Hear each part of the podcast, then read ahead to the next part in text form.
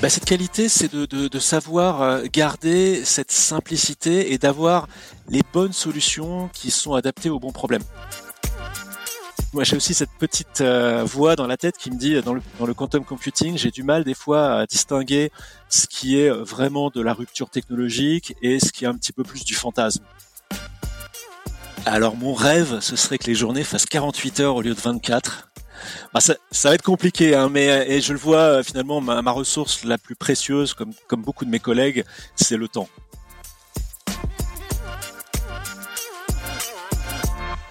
Bienvenue dans le podcast cyber de TechRox.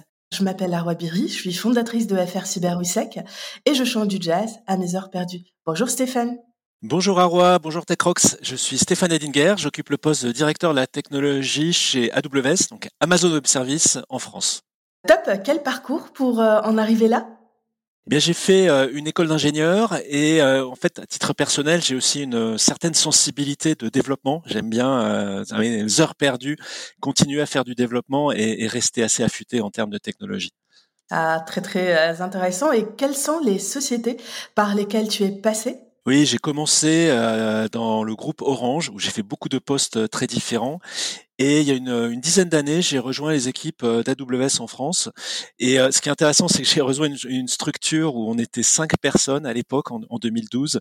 Aujourd'hui, on est un millier de personnes et j'ai aussi contribué à faire grossir cette équipe avec toujours aussi ce, cette même culture orientée vers les clients. Ah, top. Et si tu devais citer des moments qui ont été clés dans tes choix professionnels, tu parlerais de quoi? À moi, il y a un, moment qui m'a marqué, c'est en 2007, c'est quand j'ai découvert le cloud et le cloud AWS. Et euh, dans mon rôle à l'époque, il y avait toujours une contrainte qui était liée à l'accessibilité des plateformes techniques pour faire du développement, pour faire du test. Et j'ai découvert le cloud comme étant finalement le data center programmable. Et avec cette sensibilité de développeur, j'ai trouvé ça juste magique de se dire, avec quelques appels euh, d'API, en quelques minutes, je peux euh, littéralement construire un data center de terre, l'utiliser et, et, arrêter. Oui, tout à fait. Et du coup, euh, pour toi, en fait, c'est quoi un tech leader? Un tech leader, c'est quelqu'un qui à la fois a une connaissance technologique, bien sûr, mais aussi donne une direction à, à l'ensemble des équipes, et en même temps euh, est axé sur le fait de conserver la simplicité, parce qu'il n'y a que ça qui marche finalement à l'échelle, et de faire preuve de pédagogie avec les équipes techniques d'une part, mais aussi et surtout avec les équipes non techniques. Et selon toi, quelle est la qualité en fait à avoir en tant que tech leader? Bah, cette qualité, c'est de, savoir euh, garder cette simplicité et d'avoir les bonnes solutions qui sont adaptées aux bons problèmes. Je vais prendre un, un exemple. Moi, je vois souvent des clients qui font du, de la containerisation, c'est très bien, qui décident de faire du Kubernetes, qui est très à la mode, et on s'aperçoit, et je m'aperçois très souvent que c'est euh, cette solution, elle est des fois un, overkill. Elle est d'un niveau de complexité qui, qui, correspond très bien à des applications super complexes, mais finalement, des solutions comme le serverless sont beaucoup plus adaptées à des choses simples et de rester agile. Donc finalement, c'est euh, comment garder cette, cette, euh, cet équilibre entre richesse fonctionnelle et technologique d'une part, mais, mais simplicité et facilité pour les équipes techniques. Intéressant. Et du coup, qu'est-ce qui vous permet en fait de nourrir, euh, voilà, votre rôle de tech leader, la lecture, l'ouvrage qui vous ont inspiré? Bah, moi, il y a des ouvrages qui m'ont inspiré. Euh, je reviens un peu sur cette sensibilité sur le code. Euh, c'est un, livre qui s'appelle Beautiful Code, dans lequel euh, le, on a demandé à une vingtaine de, personnes, euh, de personnalités de l'informatique, de revenir sur le plus beau code qu'ils ont écrit euh, dans leur histoire. Et notamment, ce qui m'avait marqué, c'est l'auteur de Ruby, est un japonais, qui a expliqué qu'en fait, on écrit du code comme on écrit un roman. C'est presque une approche littéraire pour une raison très simple, c'est qu'il dit que quand vous écrivez du code, en fait, l'intérêt c'est pas tant que ce soit compris par la machine, c'est important certes, mais c'est surtout que ce soit compris par les 10 ou 20 personnes qui vont passer derrière vous et qui vont relire ce code. Ah, très intéressant euh, de voir euh, euh, le code comme ça. Et quel tech leader connu aurais-tu aimé être et pourquoi? Ah, moi, il y a, quelqu'un que j'admire beaucoup, c'est Guido van Rossum, qui est l'inventeur de Python, donc qui est à la fois, bien sûr, le, tout l'impact open source que ça, mais quelqu'un qui a réussi à garder une pureté dans le langage, qui fait que bah, quand on l'écrit, c'est presque du pseudocode tellement c'est tellement c'est simple. Alors, ce qui me surprend, c'est que Python aujourd'hui est utilisé à la fois par les data scientists euh, les plus experts au monde et sur ou pour du scripting un, petit peu partout dans l'informatique, mais aussi est utilisé euh, par mon fils qui va au lycée et qui fait des cours d'informatique. Et je pense que c'est rare d'avoir une technologie qui est utilisée à la fois par les plus exigeants et les plus experts du marché et en même temps le grand public dans un aspect d'apprentissage. Oui, complètement. Et bah, du coup, euh, la puissance de Python, euh, c'est juste euh, officime. Et du coup, si on zoomait en fait sur votre poste actuel, du coup, voilà, AWS, l'équipe, la stack, la culture, les enjeux, est-ce que vous pouvez nous en dire deux mots? Oui, bien sûr. Donc moi j'ai rejoint cette, cette aventure AWS en 2012, donc il y a un petit peu plus de dix ans. On était cinq personnes quand j'ai rejoint l'équipe dans les bureaux parisiens, et euh, donc j'ai euh, créé l'équipe d'architectes solutions. C'est une équipe euh, technique qui est face aux clients, face à vous peut-être, et qui intervient pour vous conseiller sur l'utilisation d'AWS. Aujourd'hui, ce sont plus de 200 services, donc, donc il y a une certaine richesse fonctionnelle. Et donc c'est vraiment dédié à de la relation client. Et quand j'ai pris ce poste ensuite de directeur de la technologie, c'était vraiment aussi pour me consacrer à 100% aux clients sur des questions, on va dire peut-être un petit peu plus sensibles notamment en ce moment sur des questions de, de sécurité, de, conformité et de souveraineté. Et euh, également, j'ai le rôle d'être euh, porte-parole d'AWS sur des événements. Alors, j'ai eu l'immense plaisir de co-présenter à la keynote euh, du Summit de Paris l'an dernier. Et petite cerise sur le gâteau sont également des audiences avec le gouvernement. Donc j'ai fait deux audiences. Vous pouvez regarder les vidéos si ça vous intéresse, si vous en avez marre de, de Netflix ou autre. C'est une audience au Sénat euh, en 2019 et une audience à l'Assemblée nationale en 2021 sur les sujets de souveraineté numérique. Quel est l'outil, la routine indispensable à ton euh, quotidien? J'ai pas de, site de référence, je, je, picore un petit peu partout pour les informations, mais depuis quelques années, je participe à un projet open source euh, qui est sur de la, maison connectée, de la domotique, comme, on dirait. Et, euh, et je trouve que c'est un, une manière très intéressante de garder le contact avec la technologie d'une part, et aussi avec euh, toute la dynamique open source, qui est un, domaine que je connaissais un petit peu moins et qui est un domaine qui est absolument passionnant. Est-ce que voilà, il y a quelque chose que tu voudrais faire mais que tu n'arrives pas à réaliser par faute de temps? Oui, je me souviens de mes cours euh, de physique quantique en école d'ingénieur. J'adorerais euh, creuser le quantum computing. Euh, je pense qu'il y a, des, choses super intéressantes euh, et aussi toute la partie euh, sécurité qui est liée sur les algorithmes post-quantiques. Et, tu sais, moi j'ai aussi cette petite euh, voix dans la tête qui me dit dans le, dans le quantum computing, j'ai du mal des fois à distinguer ce qui est vraiment de la rupture technologique et ce qui est un petit peu plus du fantasme. Et des fois j'ai l'impression que c'est un joyeux mélange entre les deux. Donc j'aurais aimé pouvoir consacrer du temps à, à regarder concrètement ce que c'est, mais je pense que l'investissement est beaucoup trop élevé pour moi. non, oui, je comprends complètement et j'ai pareillement euh, cet intérêt pour euh, ce sujet-là. Et si tu avais en fait une baguette magique, qu'est-ce que tu changerais? Alors mon rêve, ce serait que les journées fassent 48 heures au lieu de 24. Ça va être compliqué, hein, mais et je le vois finalement ma, ma ressource la plus précieuse, comme comme beaucoup de mes collègues, c'est le temps. Oui, complètement. Euh, si on pouvait avoir euh, les 48 heures, euh, ça serait juste formidable. Et est-ce qu'il y a quelque chose, en fait, qui t'empêche de dormir? Bah, ce qui me frustre le plus, c'est de voir de nombreuses entreprises qui nous contactent, des prospects, parce que ils ont subi une attaque de cyber, des cyberattaques, des malwares en particulier, et euh, en fait, ils n'ont pas mis en place euh, des backups dans le cloud. Ils n'ont pas mis en place aussi euh, tous ces outils extrêmement sophistiqués qu'on leur propose. Et une partie de cette réticence vient aussi des fois de, de tout le débat qu'il peut y avoir autour de, de la souveraineté avec des, des, fausses idées. Et en réalité, aujourd'hui, le cloud computing, sous, sous, ses différentes formes, est le meilleur moyen de, de, protéger les entreprises, les PME par rapport à ces attaques. Donc, si j'ai un message, et pour pour me permettre de dormir mieux la nuit, c'est euh, mettez en place les éléments de protection, faites des backups dans le cloud, ça permet euh, vraiment en cas d'attaque de redémarrer euh, sereinement et beaucoup plus vite. Et du coup, si on pouvait faire un petit zoom sur le développement durable, qu'est-ce que tu en dirais? C'est super important. C'est un enjeu qui est majeur pour AWS et, et pour nous. Le, le point, c'est que l'électricité la plus verte, c'est celle qu'on n'a pas consommée. Et donc, euh, l'intérêt avec le cloud, c'est que ça nous permet de mettre en place des technologies. Moi, il y en a une que, j'adore qui, s'appelle le serverless, qu'on a créé en 2014 avec euh, AWS Lambda, qui permet d'éviter d'avoir des serveurs qui tournent pour rien et de n'utiliser de la ressource que euh, le nombre de millisecondes dont on, on en a besoin. Et ça, ça permet d'avoir des réductions de coûts, ce qui est intéressant, mais surtout des réductions d'utilisation de ressources, d'électricité et autres qui sont juste magiques. Un deuxième exemple aussi euh, qui est très très important, c'est les nouveaux processeurs. Donc on a lancé il y a trois ans euh, Graviton. Ce sont des processeurs euh, ARM, ARM. Alors en fait, le, le nom dit peut-être pas forcément à, beaucoup, mais c'est la technologie que vous utilisez tous les jours dans votre téléphone portable et dans votre tablette, et ça consomme entre deux et trois fois moins d'électricité que les processeurs x86 classiques. Donc c'était une bonne nouvelle pour le téléphone parce que ça permet d'avoir une, euh, meilleure autonomie de la batterie, mais c'est une excellente nouvelle dans les data centers parce que ça permet de diviser par deux ou par trois les consommations électriques. Et, et ça, on l'a fait avant la crise énergétique et il se trouve que c'est quelque chose qui aujourd'hui est plébiscité par les clients. Et si tu avais en fait de conseils cybersécurité à l'attention des tech leaders qui, euh, comme toi, pilotent des plateformes et des équipes tech, qu'est-ce que tu aurais comme deux conseils clés? Alors peut-être un premier conseil qui est plus technique, c'est euh, quand vous utilisez le cloud, essayez d'utiliser les services euh, managés, les services opérés de plus haut niveau possible. C'est-à-dire, j'ai cité là tout à l'heure AWS Lambda sur le serverless non seulement ça a un intérêt euh, de développement durable, un intérêt économique, mais en plus ça veut dire qu'il y a toutes les équipes AWS qui sont là pour euh, patcher et sécuriser en permanence. Donc euh, l'image mentale, c'est un peu comme si j'avais l'armée des experts AWS qui sont en permanence en train de sécuriser la chose, et du coup moi ça me permet de dormir plus tranquille.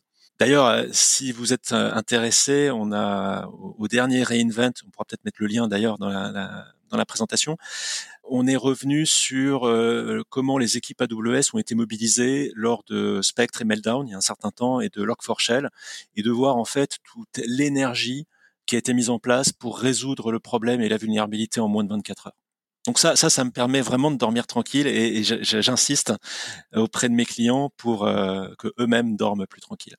Deuxième conseil, il est plus humain et je pense que c'est euh, absolument clé. En termes de sécurité, la formation est absolument essentielle. Donc, euh, former, former, former, à la fois sur de la cybersécurité, mais aussi sur les gestes du quotidien. Je vais te prendre un exemple. Euh, dans nos équipes, bien sûr, euh, quand, quand les gens sont au bureau, on leur dit il faut absolument verrouiller votre ordinateur quand vous quittez votre poste de travail. Et des fois, ça arrive d'oublier. Alors, on a une, une petite habitude qui est, qui est, je pense, qui est pas originale, mais si quelqu'un part de son bureau sans verrouiller, en fait, quelqu'un va euh, aller euh, utiliser le, laptop, va envoyer un mail à toute l'équipe en disant euh, demain j'apporte les croissants pour tout le monde. Et en fait, c'est très pédagogique et je peux vous assurer que ça vous arrive une fois, ça vous arrive pas deux fois. Oui, effectivement, ça peut être efficace ce type de mesure. du coup aussi, est-ce que tu as à, partager avec nous des histoires de réussite liées à la cybersécurité? Oui, j'ai vu deux témoignages de sociétés, de start-up, PayTrip d'une part et PayPlug, et leur histoire est très similaire ce sont des sociétés euh, qui font du, qui sont autour du paiement par carte bancaire.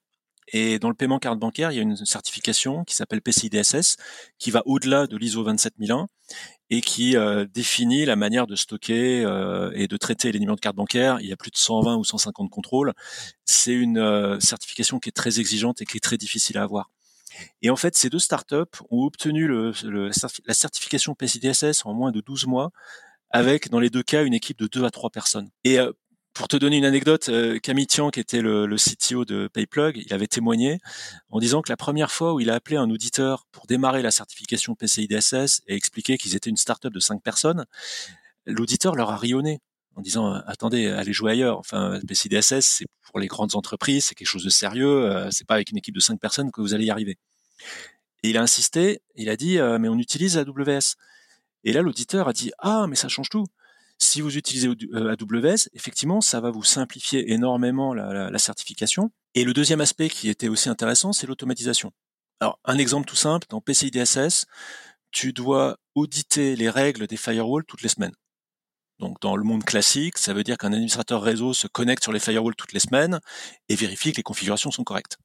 Ce qui n'est pas forcément la meilleure utilisation d'un administrateur réseau euh, par rapport à son savoir-faire, mais bon, peu importe. Dans le cloud, tout est programmable.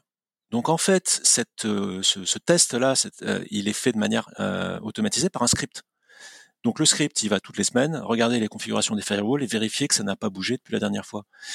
Et, et ce que disait Camille, c'est que en fait, le test est tellement simple que eux, ils le faisaient tous les jours. Et à la limite, ils pouvaient même le faire toutes les cinq minutes.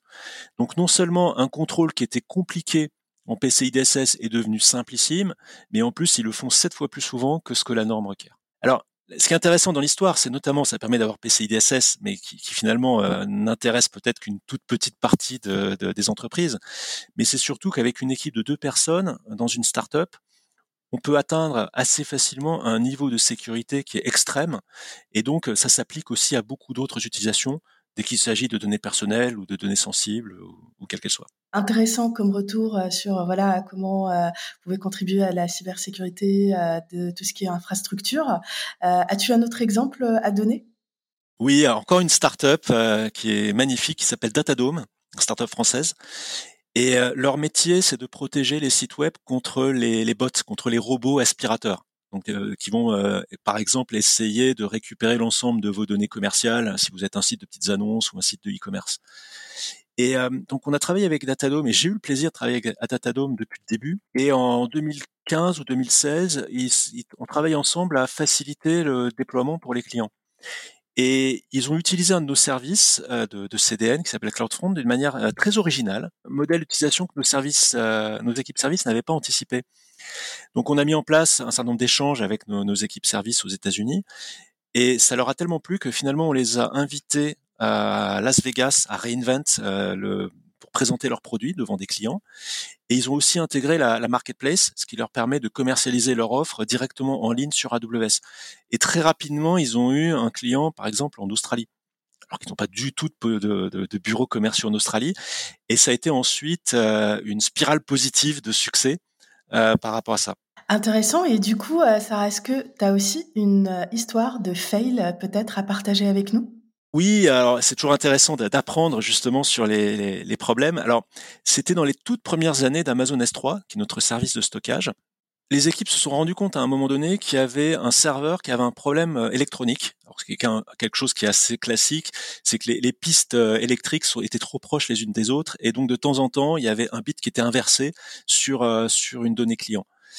Et pourtant, il y avait des contrôles, c'est-à-dire que les données qui arrivaient jusqu'au serveur étaient vérifiées, puis celles qui repartaient du serveur étaient vérifiées, mais il n'y avait aucun contrôle qui, vérifiait que dans le parcours au sein du serveur, les données n'avaient pas été corrompues. Et ça a changé euh, beaucoup de choses dans le design de nos solutions.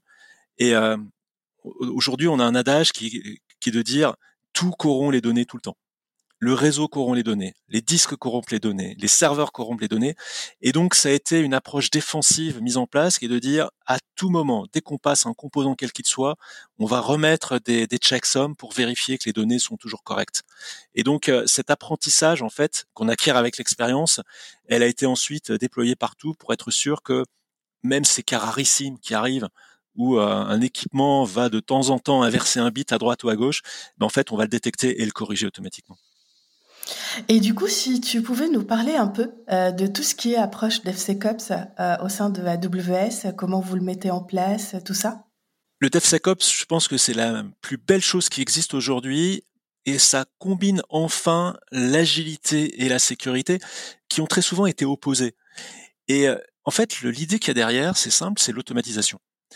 Comme le cloud est un data center programmable, ça permet aux équipes sécurité d'injecter directement tous les process de configuration et de sécurité. Je prends un exemple. Quand un développeur utilise une base de données et crée une nouvelle base de données relationnelle, par exemple, ça permet aux équipes de sécurité de mettre en place la centralisation des logs, d'une part, de vérifier que les données sont chiffrées avec les bonnes clés, mais également de mettre en place la rotation euh, du mot de passe administrateur et de le mettre en plus dans, dans un vault. Et ce qui est intéressant, c'est que finalement, toutes ces opérations sont faites automatiquement en quelques secondes, presque masquées, et elles ne viennent pas interrompre le processus de développement. Au contraire, elles viennent le compléter. Donc ça, c'est en tant que client, pour un usage direct, euh, on le fait aussi beaucoup en interne chez AWS. Euh, on avait témoigné, par exemple, sur le fait que nous monitorons en permanence l'ensemble des serveurs, bien sûr, qui, euh, qui opèrent le, les, les, services AWS. Si jamais un serveur ou un groupe de serveurs sont détectés comme n'étant pas au bon niveau de patch ou, ou un problème de configuration, l'agent va automatiquement signaler ça. Donc il y a un ticket qui est ouvert automatiquement.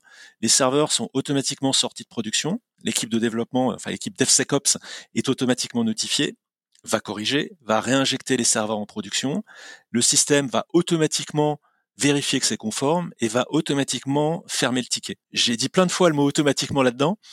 Et en fait, quand on regarde la somme, c'est que aujourd'hui 94,6% des tickets de sécurité sont gérés automatiquement du début à la fin. Et ça, c'est super important parce que ça permet aux équipes sécurité de se concentrer sur les 5,4% restants, qui sont les incidents de sécurité vraiment importants, ceux qu'il faut vraiment regarder à la loupe.